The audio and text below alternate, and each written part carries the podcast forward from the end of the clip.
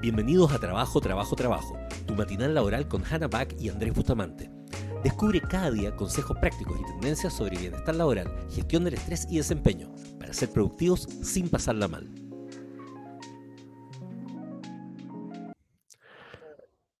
Un elefante se balanceaba sobre la telaraña. Ah. Bienvenidos. Bienvenidos. Epa. Ahora tengo audio. No escuchaba Ah. nada. Sí, sí, sí. ¿Cómo se dirá bienvenidos con arroba? Bienvenidos. Mm. Bueno, bienvenidos a una nueva edición del Material Laboral. Hoy con un pequeño atraso eh, por audio y porque mi computador no quería encender. Porque son parte de, pues, son- son como- es como parte de la cosa, ¿verdad? Entonces, Sí. el diseño, el diseño de hoy, eh, o sea, el episodio de hoy, Andrés no lo puede adivinar porque ya está determinado, eh, pero, pero, como me gusta agregar caos, lo cambié. Ah, ah, ah. Exacto, sí, sí, sí. Sí, porque había dicho, ayer dije, no, vamos a hablar de tal cosa con respecto Claro. a las jefaturas, Sí, y hoy me levanté y dije, no, no quiero hablar de eso, quiero, quiero hablar de otra cosa. me parece fantástico. Esa es la actitud. Eso es lo bueno de tener tu propio programa.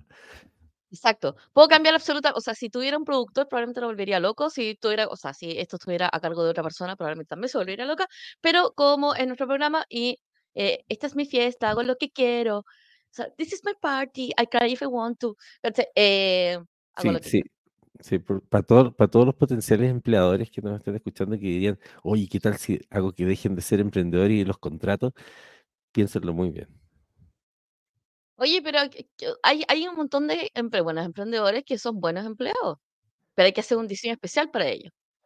Sí, claro, Em, sí, po, sí, exacto, exacto. Entonces, justamente hoy lo que vamos a hablar es eh, cómo diseñar tu trabajo de jefe, o más bien cómo diseñar los productos de tu jefatura.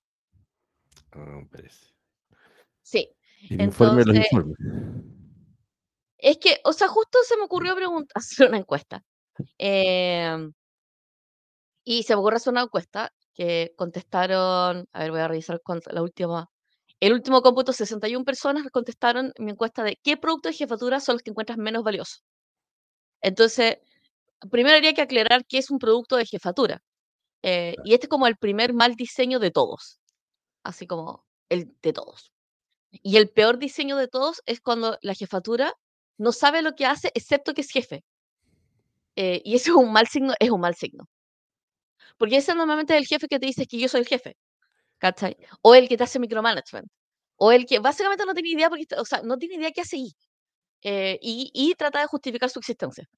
Entonces, eh, probablemente todos hemos tenido jefes de esa naturaleza, eh, que puede ser tanto como de supervisión o de supervisión, pero, em, pero eso, es como, Andrés, ¿cu- ¿cuál crees tú? Te voy a dar un listado de cuatro. ¿Cuál crees tú que es el que genera menos valor? Planes, ¿Ya? informes, boletines estadísticos, presupuestos. Todos son inútiles, pero o sea, es que me han tocado Oh. todos hechos de forma inútil, entonces como que... Mira, yo creo que la mayoría de las veces los informes son medio inútiles, pero lo que pasa es que, que un informe puede ser útil, ¿cachai? Lo que pasa es que generalmente tienden a ser inútiles porque como que dije esas generalidades, ¿cachai? Como, como que tienen mucho formato de informe, ¿cachai? Como que tienen que ser de varias páginas para mostrar que hiciste pega, como que me parece que he visto muchos de esos. Eh, informes ejecutivos tal vez sería más razonable. Ah, creo que, creo que la capacidad de síntesis es una capacidad que un líder tiene que tener, no hacer informes. Y los planes, creo que los planes también pasa que muchas veces los planes también, yo eh, ahí pecamos al otro extremo, que son vagos. Claro, Que te sí. dicen generalidad, entonces que no, tampoco podía hacer mucho con, con eso. Pero creo que el plan tiene que ser un... Y es donde entra esta cosa que yo decía de que los líderes eh, tienen que hacer harta pega en el fondo, porque si tú dejas que la gente haga su trabajo, pero, pero si quieres ser como un buen director de orquesta o qué sé yo, creo que hay ciertas cosas creativas en el plan que son las que marcan tu sello. Obviamente que estoy hablando de Claro. de un alto O desempeño. sea, si, de si repetí realmente el plan de un año al, o- al otro y exactamente igual, ¿para qué tenía un plan? O sea, porque n- no Claro, hay, ni- no hay incertidumbre, básicamente. Sí, exacto, eso te permite generar, claro. después de, de dejar que cosas pasen, pero tenés que hacer el, el, Claro. eh, cierto nivel de detalle para que se note la visión. De hecho, creo que es como es difícil poder establecer un liderazgo si tú decís, mira, vamos a hacer estas cosas, ¿cachai? Y como quieres, pero no, pero no, eres capaz de mostrar que existe una posibilidad de planeación, de acción que haga que sea realista Claro. esa, esa cuestión. Eso es lo que permite que el resto tenga esa visión. Bueno, te va a sorprender, pero el número más votado, o sea, el producto más votado como menos valioso, basura, inservible, ¿para qué diablos lo hago? Chupador de energía vital, ¿Ya? son los boletines estadísticos. Ah, claro, suena, obviamente que suena. Yo pensé que podía ser ese el candidato, pero yo, yo encuentro útil los boletines estadísticos son buenos. Ya, pero entonces es como, eh, o sea, primero que un producto de jefatura. Un producto de jefatura es algo que tú estás responsable de mostrar y hacerle seguimiento dentro de tu organización.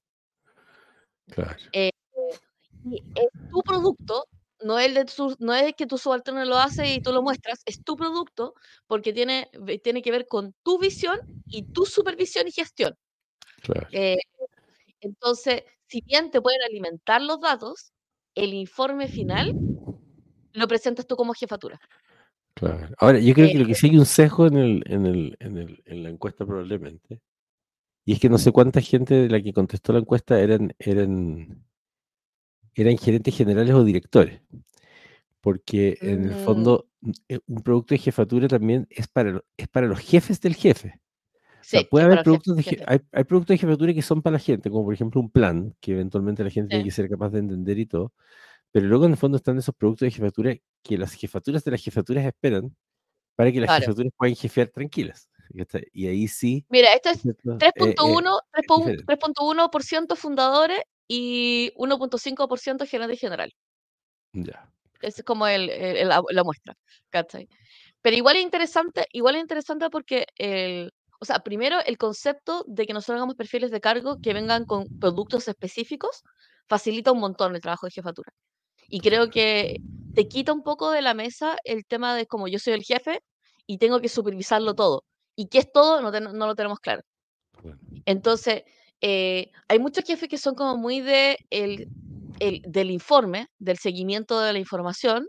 Hay mucho el jefe de la minucia de la, de la gestión, así como, ¿qué estás haciendo tú? ¿Cómo vamos? Eh, está mucho el, el jefe de el jefe que se siente necesariamente compelled, ¿cachai? De opinar de todos los productos.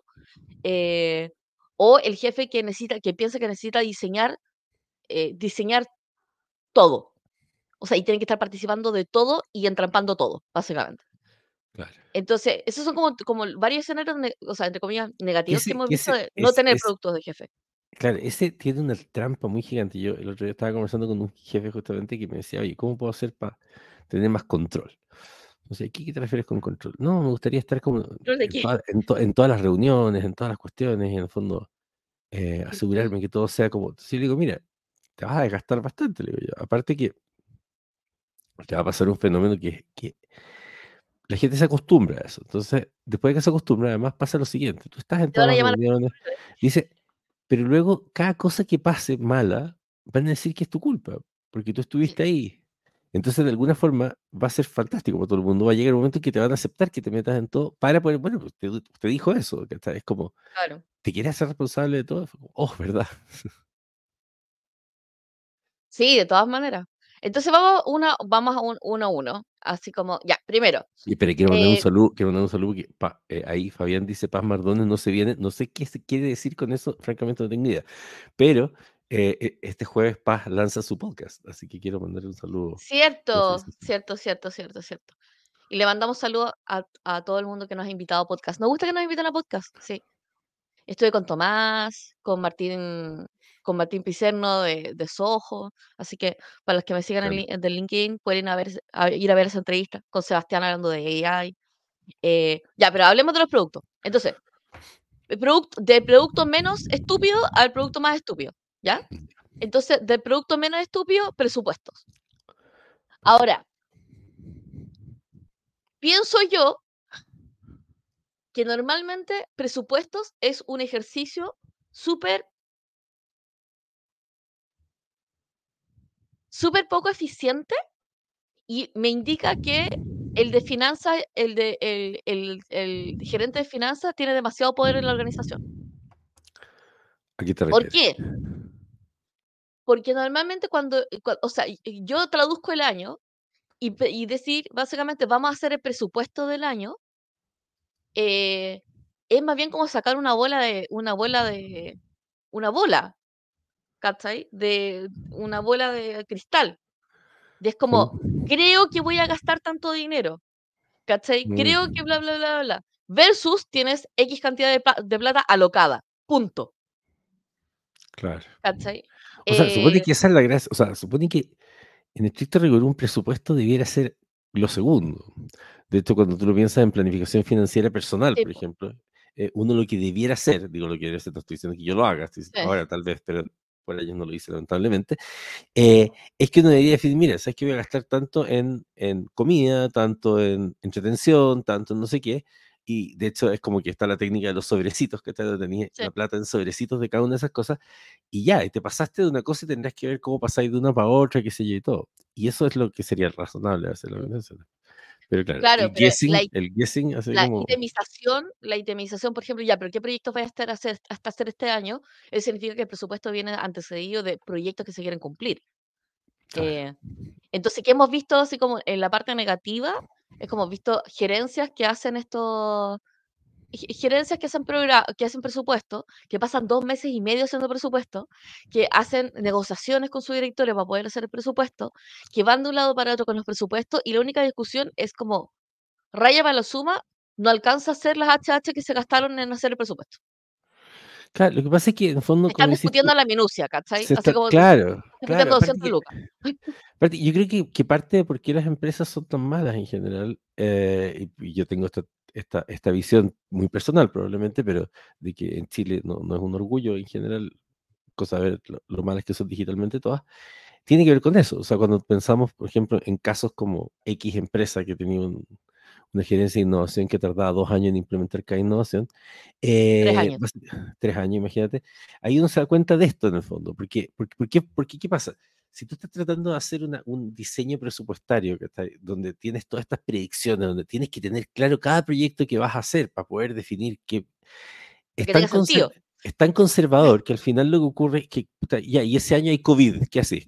Es como, no, ah, no, pero es que no estaba en el presupuesto, ¿cachai? Gastar plata en, en, no sé, en, en médicos, así que, pero la gente se va a morir, sí, pero es que no estaba en el presupuesto, es como, ya, ok, como que en el fondo falta, eh, y eso tiene que ver con, con, con, con una cosa más, más compleja, pero en el fondo es el, el liderar con miedo. Claro, Entonces, es no. que eh, son dos cosas que suceden. Son el presupuesto con bola de cristal, donde en realidad te piden presupuestar o optimizar cosas que todavía no han pasado. eh, el presupuesto con excesiva discusión, que básicamente la HH, el proceso de presupuestario es tan desgastante que en realidad no mueve la aguja, porque ninguna de las discusiones importantes realmente ocurre. Y yo, por ejemplo, yo te diría que el presupuesto estatal es una característica así. O sea, como cuánto tiempo estamos discutiendo el presupuesto estatal y cuánto tiempo, o sea, cuánto se mueve. Creo que la variación del presupuesto estatal era como menos de un 1% de casi todos los presupuestos. Entonces, ¿para qué tenemos discusiones de tres meses? O A sea, menos de que hecho, tengamos discusiones profundas de presupuesto, que me parece súper razonable y sería el proceso razonable para los presupuestos. Claro, o sea, yo entiendo que el origen del tema del presupuesto, por ejemplo, estatal tenía que ver con evitar la, la corrupción, con evitar la malversación de fondos y todo eso. Pero lo que ocurre es que la Realmente no malversación de fondos, uno, no le da igual, seguimiento, po. la corrupción ocurre igual, ¿cachai? Pero efectivamente hace que sea inusable en general el presupuesto en, en- en el Estado, porque en el fondo surge cualquier cosa y ya no podéis cambiar una cosa de un ítem para otro, y todo eso se transforma en una Y discusión. tenéis que y al fin- o sea, tenéis que estar reitemizando. Y de hecho es lo mismo que sucede con los proyectos concursables. El proyecto concursable es parte con una bola de cristal que viene con un presupuesto y después tienes que estar haciendo la reitemización y no existe lo, o sea, los asistentes, los ejecutivos ni siquiera te responden los correos. O sea, es como, ¿para qué tenemos el presupuesto si sabemos, sabemos que hay un proyecto, sabemos que eh, tiene que haber entregable? Es como, mm, realmente el, método, o sea, el presupuesto como método de control funciona cuando hay mecanismos de control. Ahora, yo creo que los presupuestos del Estado yo no los, ni siquiera los tomaría, porque en el fondo, después de que la semana pasada le dieron acá ministro 1.200, mi- un, 1.200 un- un- millones de pesos de Lexus. un- un auto de 57 millones, tú comprenderás que en el fondo yo creo que yo creo que Claro. el Estado no tiene dignidad en general. Eso aprovecho de decirlo, no importa que la gente se. Claro, o sea, en, en el, en el sector, en el No. sector privado lo que hemos visto es que eh, finalmente los presupuestos se vuelven, se vuelven parte de una pelea de poder dentro de las organizaciones y existen malas prácticas con respecto al presupuesto, que es gastarse todo el presupuesto a final de año, eh, lo cual indica que en realidad esas lucas se podrían haber ahorrado y no, no era necesaria. Eh, y de los presupuestos que sí uno tiene que discutir son los presupuestos de recursos humanos, es como cuánta, cuánta gente tengo alocada ese año, porque si son discusiones, uno siempre tendría que discutir mucho más cuándo va a entrar alguien que cuándo va a salir. Claro. Eh, Ahora, ahora, porque sacar ahora, a alguien es muy difícil. Ahora, volviendo al tema del liderazgo, porque si no podemos, no creo que nos podemos entretener mucho con los temas de presupuesto en general, pero desde el punto de vista del liderazgo, creo que uno de los problemas que hay con el presupuesto en general tiene que ver con la transparencia de- del presupuesto, con cómo, Ah, se sí, gestiona con la gente, porque en el fondo es Sí. como la otra vez te acuerdas la experiencia que tuvimos con, con esta empresa donde le ayudamos a la gente en general a transparentar a todos sus empleados cuáles eran los objetivos del directorio. Y en Sí, el fondo, y cuando le, y cuando le dijimos a la, a la gente cuánto era lo que el margen de ganancia. el, el margen de ganancia, onda, los empleados ponían cara de, bueno, yo no sería dueño de esta empresa. Como en el fondo, te das cuenta, es como, ¿por qué querría manejar una empresa completa para tener ese margen? Eh, entonces, cuando tú haces esa transparencia también es súper importante hacerlo y entenderlo bien porque permite también que los equipos vean en perspectiva las cosas y saber entonces, ah, ya sí, efectivamente, no podemos gastar en esto porque tal cosa, o, o en realidad tenemos que lograr tal, tal objetivo para que entonces generemos, eh, entonces todos los temas como de gamificación, entre comillas, premios, bonos y demás, eh, tienen que estar siempre, creo que alineados en torno a eso, y creo que en el fondo del presupuesto, esto es mu- es muy parecido, siempre me acuerdo como el discusiones que he visto como de pareja, ¿cachai? En, en, en parejas donde el, donde el hombre es el proveedor, por ejemplo, puede ser al revés, pero estamos hablando de, lo tradicional en Latinoamérica. eh, y una mujer una vez le, le decía, al, eh, comentaba respecto al marido, decía, mira, yo, lo, yo entiendo que eh, él es el proveedor, pero si me transparentara el presupuesto, a mí no me interesa para, para saber cómo si se gasta las cosas en algo eh, indebido, como quien dice, porque en el fondo él, él se perseguía porque ella le pedía transparencia al presupuesto y el sueldo y todo, sino que porque así sé que no me estoy yendo, que no estoy haciendo tonteras porque los hombres son buenos para hacer tonteras. ¿Y a qué se refería ella? Con que en el fondo si ella decía, oye, quiero tal cosa, y él decía sí, pero se endeudaba y decía, no, no nos sirve como familia.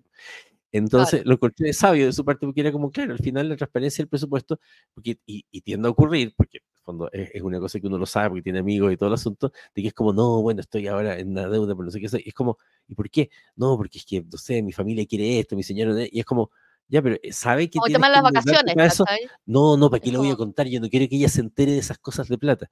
Ya, es eso es una mala pero práctica de presupuesto. Exacto, entonces después, tres años Claro, después, que están con la tremenda cagada y la señora pregunta, bueno, pero ¿qué estamos con esta tremenda cagada? No, es que te acuerdas de esas vacaciones que hicimos, bueno, en realidad no había plata para eso, entonces yo, pero me hubierais dicho, no hubiera muy a otro lugar, ¿cachai? Es como, entonces pasa lo mismo en el sí. fondo, el, el- el- al final uno, uno nunca sabe, pero, pero, pero no tiene que menospreciar en el fondo a su equipo y darse cuenta que a lo mejor entre todos pueden llegar a una solución cuando estáis con las vacas flacas o qué sé yo y, y, y, y, funciona. la Claro. Eso no tiene que ser muy Bueno, de hecho, decisiones presupuestarias, o sea, decisiones que se toman a nivel directorio, que es como, por ejemplo, reducción de personal, cuando se discute ese presupuesto y se discute el presupuesto con el equipo, lo que puedes hacer tú como jefatura es determinar, es como sabes que no queremos despedir a nadie, ajustémonos los cinturones. Y si se puede, y si se ha hecho.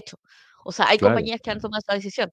Pero ese proceso de presupuesto sí que, onda, sí que en este momento tiene, una, tiene un proceso de presupuesto de dos meses y algo. Es súper estresante y la verdad es que no lleva a ningún lado. Recuerde que usted puede intervenir en ese proceso, proceso para que sea mucho más útil, eh, mucho más transparente y mucho y básicamente más útil.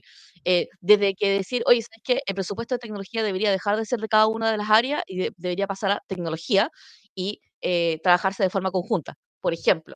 Eh, o en realidad cada uno somos un conglomerado, somos cuatro empresas, tenemos este tema de presupuesto. ¿Qué pasa si nosotros trabajamos presupuesto, pero con licitaciones de compra conjunta?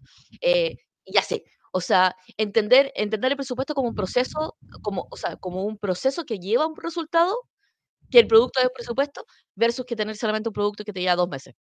Que es caleta de tiempo, o sea, es mucho. Claro. El segundo producto son los planes. Entonces, Andrés, eh, bueno, o sea, los planes son, los planes son importantes cuando los vas a cumplir. Claro, claro, claro.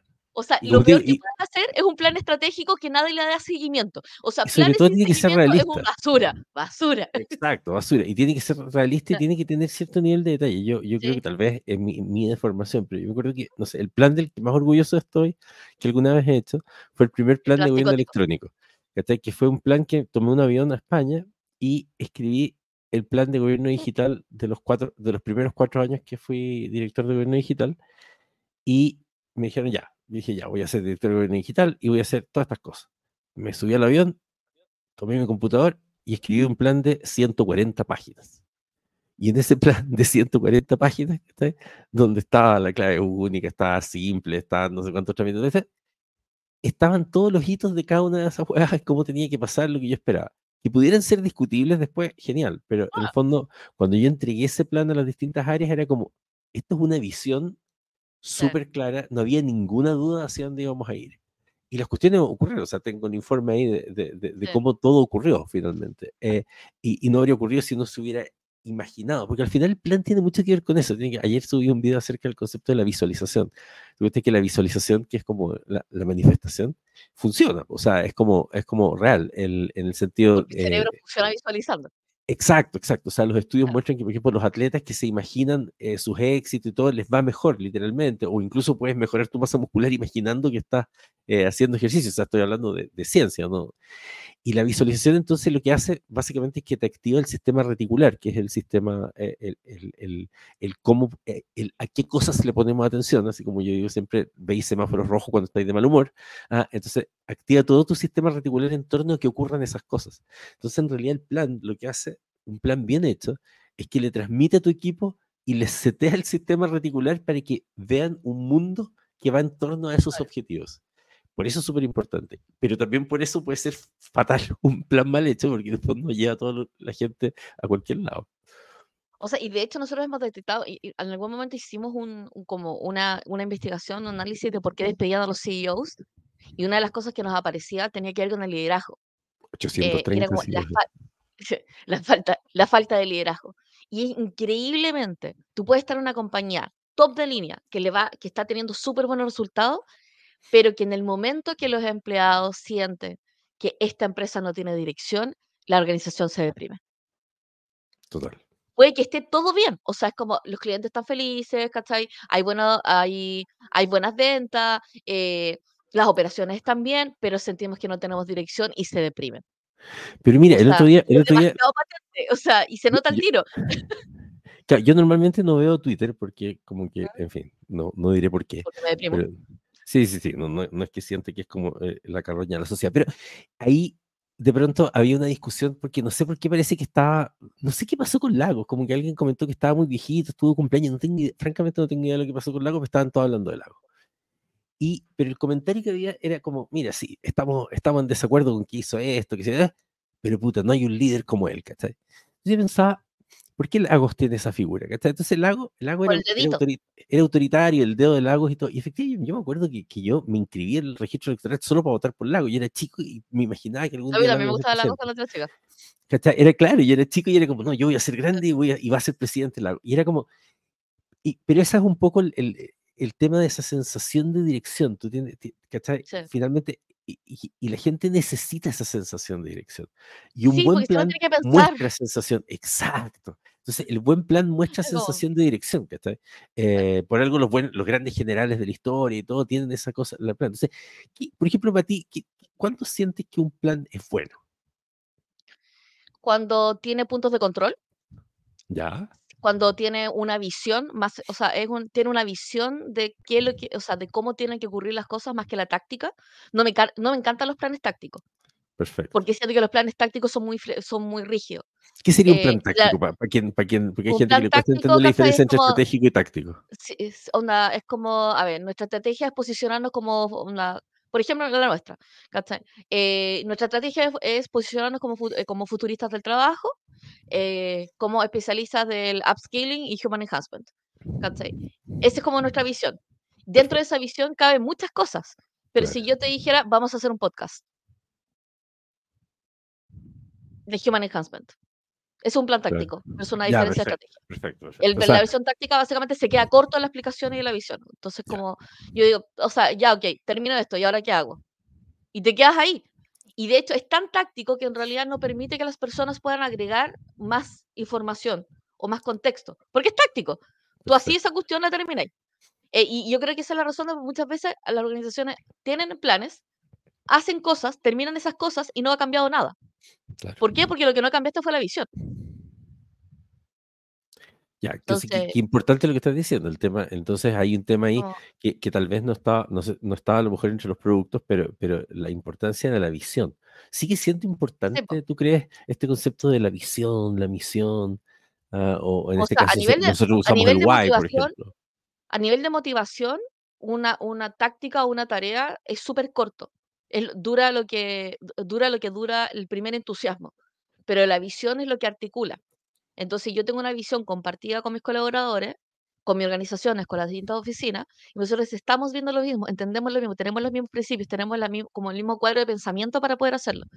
Eh, o sea, había, una, había un caso de, de Power of, no me acuerdo si era The Power of era un libro que leí, no me acuerdo cuál era, que decía, es como, eh, mi visión no tenía que ver con operaciones, mi visión tenía que ver con seguridad, era, vamos a hacer la empresa más segura del mundo, ¿por qué? porque tenemos gente trabajando en nuestras compañías, gente que tiene familia, gente que alguien nos está esperando en su casa, así que nuestra meta, nuestra visión es la seguridad. El tipo se volvió, o sea, el tipo volvió a la compañía, que era la compañía de aluminio de Estados Unidos, la compañía más segura del mundo, y cuando tenían incidentes tenían una forma de tratar a los incidentes. Eh, entonces, ese es como el, el peso de la visión versus no tener una visión. Eh, ahora, el tema es que el gerente no está a cargo de la visión, el gerente general está a cargo de la visión junto con el, con el directorio. Eh, entonces lo único que tiene que hacer la jefatura es bajar eso. Eh, y, el, y, el, plan, y el plan tiene que ver con bajar las visiones que, hasta que ya son como un poco más superiores a visiones que son del área. Eh, y es súper importante tener una visión. Los buenos, las buenas prácticas genéricas no funcionan, porque los grupos humanos son distintos, son distintos en sí. Entonces, justo ayer alguien me preguntaba, mira, yo normalmente cuando pasa algo, yo soy así. Y dije, bueno, el tema, el tema si está bien o está mal no puede ser absoluto tiene que ser respecto al equipo con el que estás trabajando. Y creo que tu equipo no, no trabaja así. Entonces tienen que Oye, encontrar, hacer la traducción. Claro, te- tengo la siguiente Como, pregunta. De aquí al, al 2027, por ejemplo, probablemente Automata va a ser una empresa multinacional, avaluada en miles de millones de dólares eh, y todo eso, y eso está claro. Y obviamente no nos vamos a encargar de todos los detalles, vamos a tener un CEO o una CEO, porque francamente, sí, ¿qué, esperar- qué esperarías de, de- exacto, ¿qué, qué esperarías de nuestro, de, de- de nuestro CEO, nuestra CEO y nuestro gerente de finanzas, qué sé yo, desde el punto de vista de productos? Porque no, no, no nos vamos, o sea, bueno, sí, probablemente va a haber cosas en las que nos vamos a meter igual y vamos a andarnos paseando por los laboratorios, por los países y todo el asunto, pero vamos a tener que hacer muchas relaciones públicas, ir a ver presidentes, qué sé yo, y cosas así. ¿Qué- qué- ¿Con qué, Probablemente te, qué esperaría, sentirías tranquilo? Imagínate que tenemos, no sé, 5.000 empleados a lo largo de todo el mundo, operaciones por, sí, no sé, 20 millones de dólares que sí, semanales, ¿cachai? ¿Qué sé yo, whatever. O sea, probablemente, o sea, probablemente pediría un, un, un- una CEO, porque creo que no, no, no, no trabajaríamos bien con un CEO, Sí, porque son súper territoriales. sí, sí, sí. Eh, y, eh, o sea, creo que la CEO tendría que ser, primero tendría que dibujar bien los márgenes, ¿Qué porque es nosotros no tenemos, márgenes? dibujar bien los márgenes son como dibujar bien los límites dentro de los cuales, el, o sea, una cosa es el foco, el foco es dirección, los límites el alcance. Entonces yo el CEO estaría esperando que los alcances estuvieran muy bien definidos. ¿cachai? Lo segundo tendría que ver con priorizar, eh, priorizar las ventas, o sea, priorizar los ingresos de la compañía, porque eso es algo que nosotros no, no hacemos. Sí, Eh, nosotros somos de priorizar el producto y los procesos, y básicamente como los entregables, pero no somos de, de procesar de procesar eh, onda, resultados. Es Claro, como, pero esas son como funciones, como productos. ¿Qué, qué productos esperarías para poder tener esas, esas, esas cosas? Un producto, el listado de clientes que tenemos que tener, Que totalmente. tenemos que O sea, tener. te tenemos que tener, sí o sí. Perfecto. O sea, que el, nos diga, o sea, mira, ¿sabes plan, que esto- en, el en plan de estos tres adquisición de deberíamos meternos plan de en, en adquisición de mercado. educación?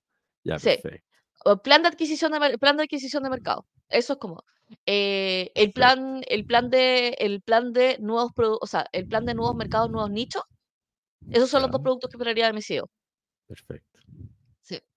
Pero yo creo que, o sea, do- ¿dónde vemos como los, los malos? O sea, por ejemplo, planes sin seguimiento, eso no es un plan. ¿Cachai? Planes que solamente son tácticos, eso es la lista de supermercado y van a, va a terminar en ningún lugar. ¿cachai? Eh, planes que son demasiado, eh, demasiado de visión, que son declaraciones de buenas intenciones, pero no tienen bajada, eso tampoco se funciona. Eh, planes que se demoran demasiado tiempo en hacerse y terminan desactualizados, así como los planes estratégicos, esas guas tampoco funcionan. Em, y, y, y eso, o sea, eso con respecto a los, a los planes. Ahí Alejandra Labarca dice, hay todo un área legal y contable desde la CEO, debe estar gran parte del tiempo y gastar la plata. Contrato de estrategia de la empresa. No sé si el CEO debería estar a cargo, estar en esos productos. o sea, el tema, el tema de los contratos, lo que pasa es que el CEO tiene, tiene, cargo, tiene cargo de confianza y tiene cargo de riesgo. Hace gestión de riesgo. Así que probablemente, probablemente lo tenga que supervisar en el espíritu, pero después necesitas un abogado. Un abogado, un bufete de abogados para poder controlar. De hecho, hay un montón de empresas tecnológicas que tienen más abogados que otra cosa. Oracle siendo un buen caso. Sí, sí claro. Porque su negocio, o sea, su negocio tiene que en negocio. Claro, es una empresa legal, ¿cachai? que tiene como parte de tecnología. Pero, eh, eh, pero eso con respecto a, los planes. Ya hay productos, em, o sea, eh, creo que a nivel como de planes, el plan tiene que traer claridad, o sea, tiene que entusiasmar y tener claridad. O sea, si lees el plan y quedas en la misma, eso fue, fue un mal ejercicio. Claro. Eh, si lees el plan y quedas súper entusiasmado, pero ahora, y ahora te dicen, ya, pero ahora, ¿qué vamos a hacer? Eso es un mal plan. que Son como dos indicadores fáciles de, de, cómo diferenciar calidades de planes. Después están eh, los eh, boletines, los, ¿cómo se está? Ay, no, no eran los boletines estratégicos. Es, son los informes. Yo odio los informes. Eh, personalmente. Muy personalmente, los odio. Es como, o sea, creo que nunca he estado en una compañía donde yo pido informes. Literalmente. O sea, literal, nunca, cuando he tenido a cargo gente, nunca he pedido informes.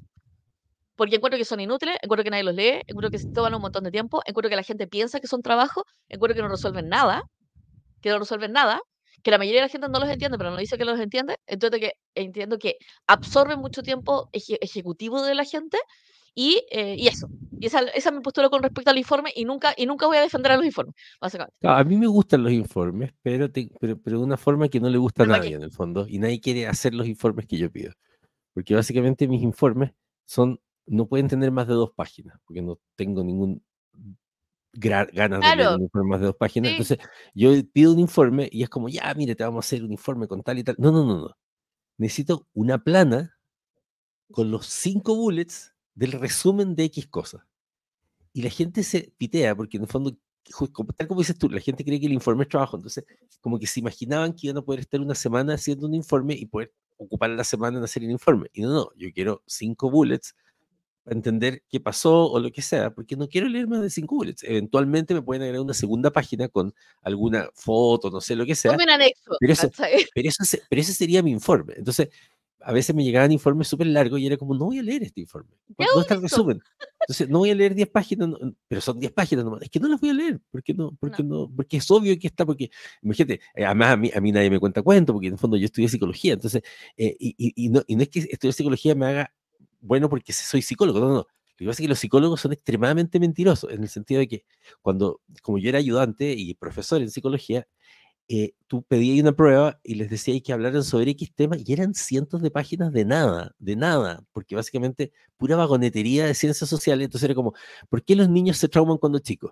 Los niños que están en una etapa del ciclo vital que es ser niño y no es ser adulto, porque los adultos son más grandes y los niños son más chicos, y es como, no, no has dicho nada. O sea, imagínate que llegaba al nivel de que yo cuando hacía las pruebas ponía líneas, una cantidad de líneas que podía ocupar la respuesta. Entonces la gente siempre se pasaba de las líneas. Entonces cuando me entregaban las pruebas yo tenía una cuestión de pintura negra y pintaba en negro todo lo que se pasaba de las líneas, que es donde ya habían puesto la respuesta en realidad. Y todos sacaban mala nota porque el primer trozo donde habían puesto chamullo no, no había nada. Entonces, entonces eso pasa con los informes al final. La, mayoría de las veces se transforman en eso, en, en lo que dices tú.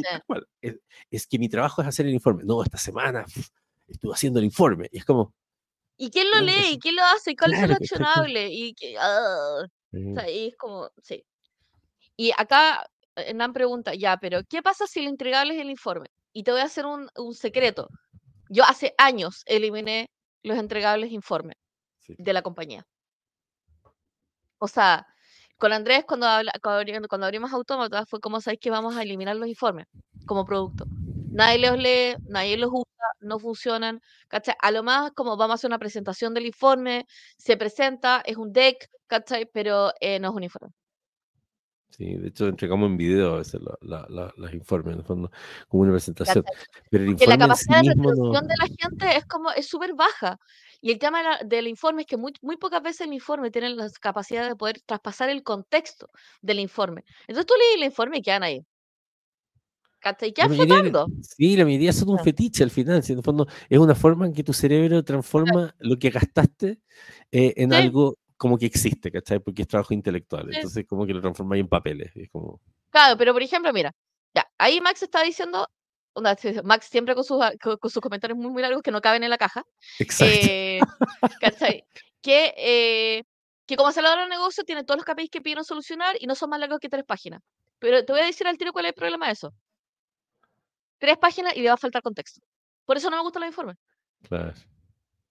¿Cachai? Es como, lo- los informes pueden ser apoyo, apoyo de una conversación que existe, apoyo de un proceso, pero el informe no puede ser producto. De hecho, técnicamente, si usted, si usted en este momento está forzado a hacer un informe, ¿cuál sería mi recomendación? Si tu producto es un informe, primero, ¿cómo podemos hacer un resumen ejecutivo de este informe? ¿Cachai? El resumen estadístico. Que es descriptivo, es full descriptivo. Es como ya, si es, si es de venta, es las ventas promedio. Si es de onda, eh, ventas promedio, prospecto, eh, negocios abiertos en estos momentos, el tamaño de los negocios, ticket promedio, ya, y eso lo tengo en una página. ¿Necesito 50 páginas para eso? No. Eh, después digo, después, después de que tengo resumen estadístico, si el documento no tiene un resumen estadístico, eh, digo ya, pero es como, ¿realmente me va a hacer revisar 150 páginas de este informe para poder leerle para que tenga sentido para mí? Ya, ese es como mi primer ejercicio. Y digo, alguien está ahorrando su ahorra- ahorrando capacidad cognitiva a través de mí. O sea, yo tengo que hacerlo para que él no lo haga. ¿sí? Entonces, después de, yo- después de que yo reviso el informe, me va a faltar un montón de contexto. Entonces, ¿cuál sería mi recomendación? Hagan un informe. Primero, hagan un informe corto. Y cualquier duda me preguntan. Ese es el, el resumen.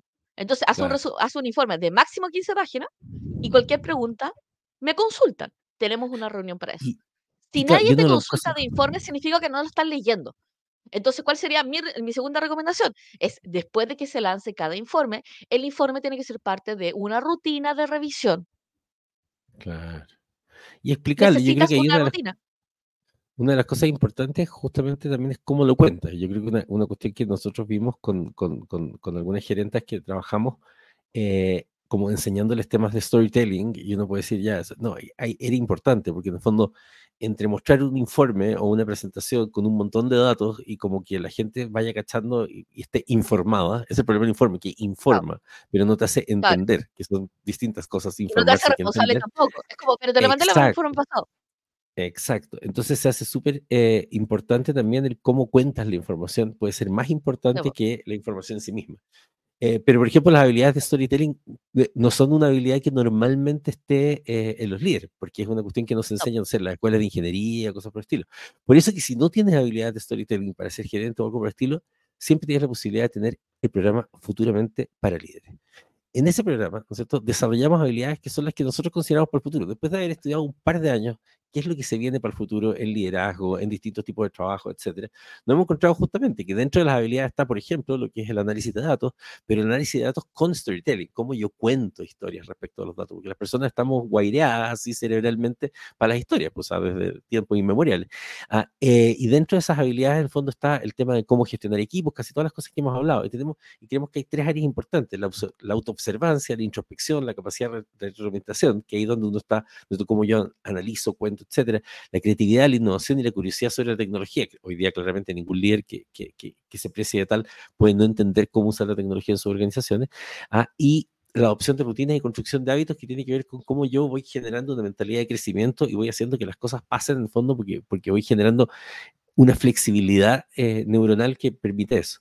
Así que ahí nosotros partimos con, un- con varias etapas, una que tiene que ver con el diseño de una versión del futuro yo, la construcción de capacidad, el diseño del trabajo, pero lo más interesante acá es que hacemos que el líder tenga que crear un producto. El, ah, el- el líder va a tener que crear su propio producto, va a tener que ser su propia empresa en sí mismo. ¿ah? Va a tener que crear un producto digital, va a tener que promocionar ese producto digital dentro de su organización que sea útil para la gente con la que está trabajando y demostrar y va, y va a generar finalmente una prueba frente a su equipo que puede hacer una cuestión súper cool. Ah, lo vamos a hacer entre eh, en aprender una tecnología, usar la tecnología, ah, eh, lo vamos a hacer tener que contar su proyecto. Básicamente es como, como, como que fuera su mini startup, ah, eh, lo vamos a hacer en ese proceso. Así que ya saben, eh, pueden ir a nuestra página eh, y agendar una reunión con nosotros si es que quieren ustedes como líderes aprender este tipo de cosas o quieren que sus líderes eh, tengan este tipo de habilidades, porque estas cosas no vienen porque sí, y esto es lo que hemos, después de 100.000 horas de, de consultoría, uno puede tener alguna idea, ¿no es cierto?, de qué es lo razonable para los equipos. Y para que lo hacen bien trabajando también. O sea, es como Exacto. parte, parte, parte de la cosa, ¿cachai? Eh, y, bueno, y con el tema de los informes, es como, lo mejor es tener, tener súper claro cuándo se va a revisar el informe. Y si el informe no se va a revisar, lo que te, va, a pasar es que consistentemente va a haber errores que aparecen en el informe, pero que como no tienen ninguna, ninguna rutina de revisión, eh, nadie los va a notar. Y eso, eso sí que lo hemos visto varias veces. Entonces, por ejemplo, eh, el tema de los informes, que los informes existen, eh, tal como lo decía Arnaca, existen revisando el informe anterior. Em, y el eh, todo informe debería tener resumen de la información más importante, que debería ser un resumen de máximo dos páginas, y todo informe debería venir con eh, acciones siguientes, o sea, acciones correctivas o acciones sugeridas, que es como acciones correctivas, es como esto se tiene que corregir porque es un problema, y acciones sugeridas. Esto, esto podría aumentar estos indicadores de este informe en particular. Eh, o sea, y de hecho hay, hay todo un tema. A mí me parece que los informes son, son, son productos para dar contexto a, a un fenómeno que vimos todos. Entonces, me informa de algo que ocurrió y por qué ocurrió, los antecedentes previos y con las posibles consecuencias. Entonces, oye, tuvimos una venta, no sé, tuvimos una baja de venta, pero esto se expl- explica por A, B, C motivo. Y con el informe hay que tener súper tu cuidado porque el informe sí que definitivamente es un problema de sesgo. O sea, o sea, y uno tiene que comprometerse a como los indicadores del informe antes de empezar a hacer informes. Eh, porque si no, empezamos a mentir, empezamos a sacar esto, no vamos a mostrar esto porque, o sea, no, no pinta tan bien, ¿cachai? Y es como, no, el informe es, una, es un punto de comunicación para todos. sí. Y como dice Fabián, un dashboard, mejor informe, absolutamente. Un informe es una foto estática. Y como una, forma, eh, como una foto estática, no, no veo lo que está detrás y no veo lo que se está moviendo. Entonces, si quiero tener mejores informes la- y que son de datos que puedo reportar a tiempo real y que tienen sentido a tiempo real, eh, que puedo hacer accionables a tiempo real, o sea, puedo mejorar una situación y prevenir una situación, mitigarla en el momento, eso es un dashboard. Todo. Em, sí. Y Hernán decía, nuestros informes tienen un cuadro con la foto de lo que sucede, observaciones, la normativa asociada, es como un informe de peritaje. Claro, lo que pasa es que los informes de peritaje son informes de peritaje. O sea, yo reviso algo, te muestro algo, bla, bla, bla. Pero sí, eh, y, y esta es la parte, y esta es la parte súper crítica, y esta es la razón de por qué no me gustan los informes. Los informes no se pueden buscar. Si yo estoy revisando, por ejemplo, incidentes, ¿qué es lo que necesito? Necesito una base de datos de incidentes. No, necesito un informe de peritaje. ¿Por qué? Porque tendría que estar buscando todos los informes de peritaje para poder encontrar el incidente. Si tengo el incidente y los tengo clasificados, la verdad es que yo debería tener una base de datos de incidentes clasificados. Entonces digo, ¿cuántas veces hemos tenido un accidente? Oye, ¿sabéis que los incidentes de accidentes los hemos tenido? Versus, ¿sabéis que lo voy a buscar en el informe enero de 2025? Oye, qué buen punto esa. Como que O una de las cosas que hemos visto es como empresas que se echan varios meses en tratar de en, en hacer informes, no sé, de cantidad de errores. Cantidad- y es como, ¿por qué no tienen sistemas que registren las huevas en el momento que ocurren? Y luego simplemente van, ponen seleccionar, por ejemplo, el tema de la- de fallas de mantenimiento. Es como, cada vez que hay una falla, le ponen una categoría y sabes al mes siguiente que el 40% de tus fallas fueron por tal cosa, compra el repuesto antes y no vas a tener ese 40%. Es como, de verdad, es como, Versus ah, tenerlo versus en un ponerse informe de investigar y, y entonces le preguntáis a 20 personas y juntáis datos de Sí. distintos ex- como que, no sé, no sé, me O supera. sea, lo que pasa es que uno tiene que tener súper claro, por ejemplo, el informe tiene contexto, el informe tiene, eh, tiene razones, el informe tiene los relatos, ¿cachai? Por ejemplo, un informe de relato no se sirve de nada. Un creo que informe esa que no cuenta una historia es como, Yo creo que es una ¿para habilidad qué lo leo, que- de hecho, creo que tenemos que asegurarnos que esté en nuestro programa de liderazgo, pero creo que efectivamente el tema de los datos, como que en realidad Sí. ningún líder que no sepa datos sirve mucho. con, con todo cariño, pero en el fondo, ¿por qué? Sí, Porque tienes que saber, pero saber datos no significa ser experto analista de datos, sino que no, es saber contextualizar lo que sucede. contextualizar datos, pero también ser capaz de, de poner Sí. la mano firme y decir, quiero que se capture este dato. Y tiene que capturarse para yo tener acceso a ese dato y no que me estén relatando en torno a X cosas. Y saber, bueno, Y que me ¿cómo no estén vamos, cocinando los datos. cómo no vamos a tener registradas las ventas directamente? ¿Cómo no vamos a tener registradas la- las visitas? ¿Cómo no vamos a tener registradas las conversiones? Yo lo he visto en empresas muy grandes que no tienen esa información.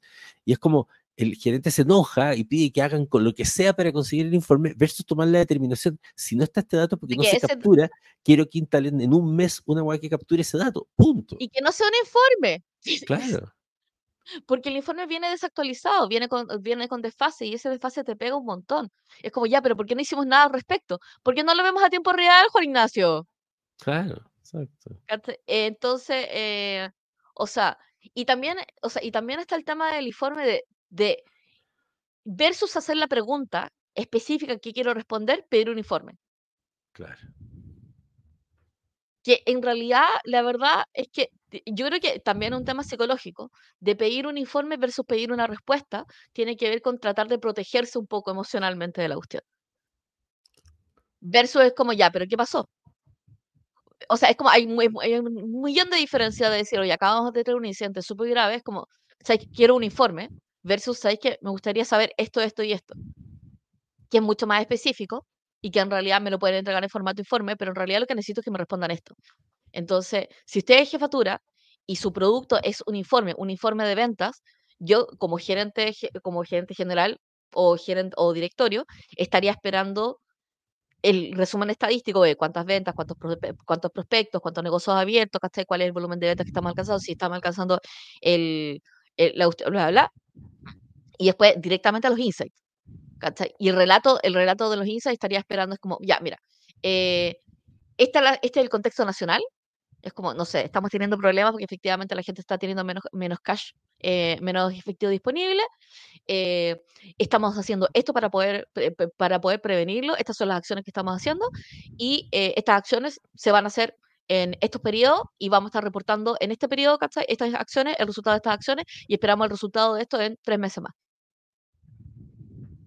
O sea, así de contextual y así de relato, porque si no, porque si no, no tiene mucho sentido.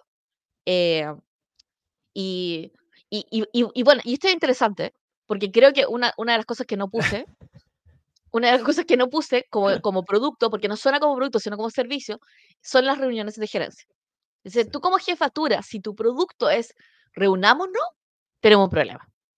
Entonces, lo primero es como que los gerentes, la jefatura tiene que estar disponible para poder, tiene que estar accesible.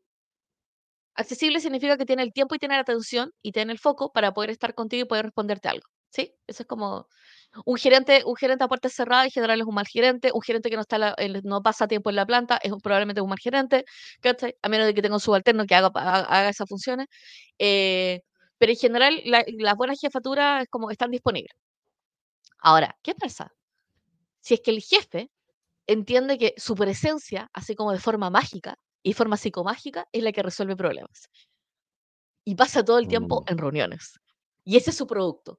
Es claro. como, mi producto es participar en todas estas reuniones y estar muy, muy ocupado. Y es como, no. o sea, no. Sí, claro.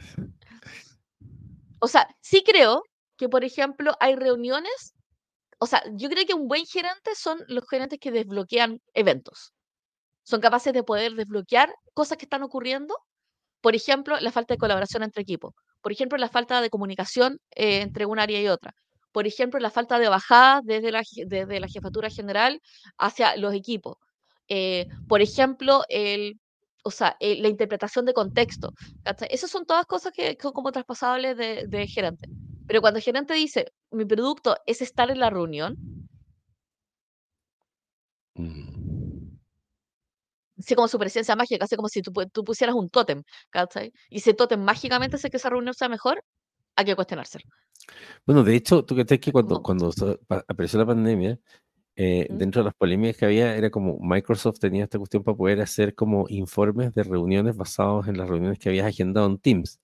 Y ¿Ya? entonces era como, oye, pero tuve todas No estas hice horas de nada. reunión, ¿cachai? Y era como, ya, es como informe de reuniones, ¿cachai? Informe de horas pasadas en reunión. Es como, Sí, es como hacemos un montón de reuniones, pero ¿para qué son? ¿Cachai? O sea, ¿qué hicimos en la reunión? ¿Qué, decisiones tomamos? Y una buena forma como de resolver el tema de las reuniones es que uno, no haya reuniones sin agenda.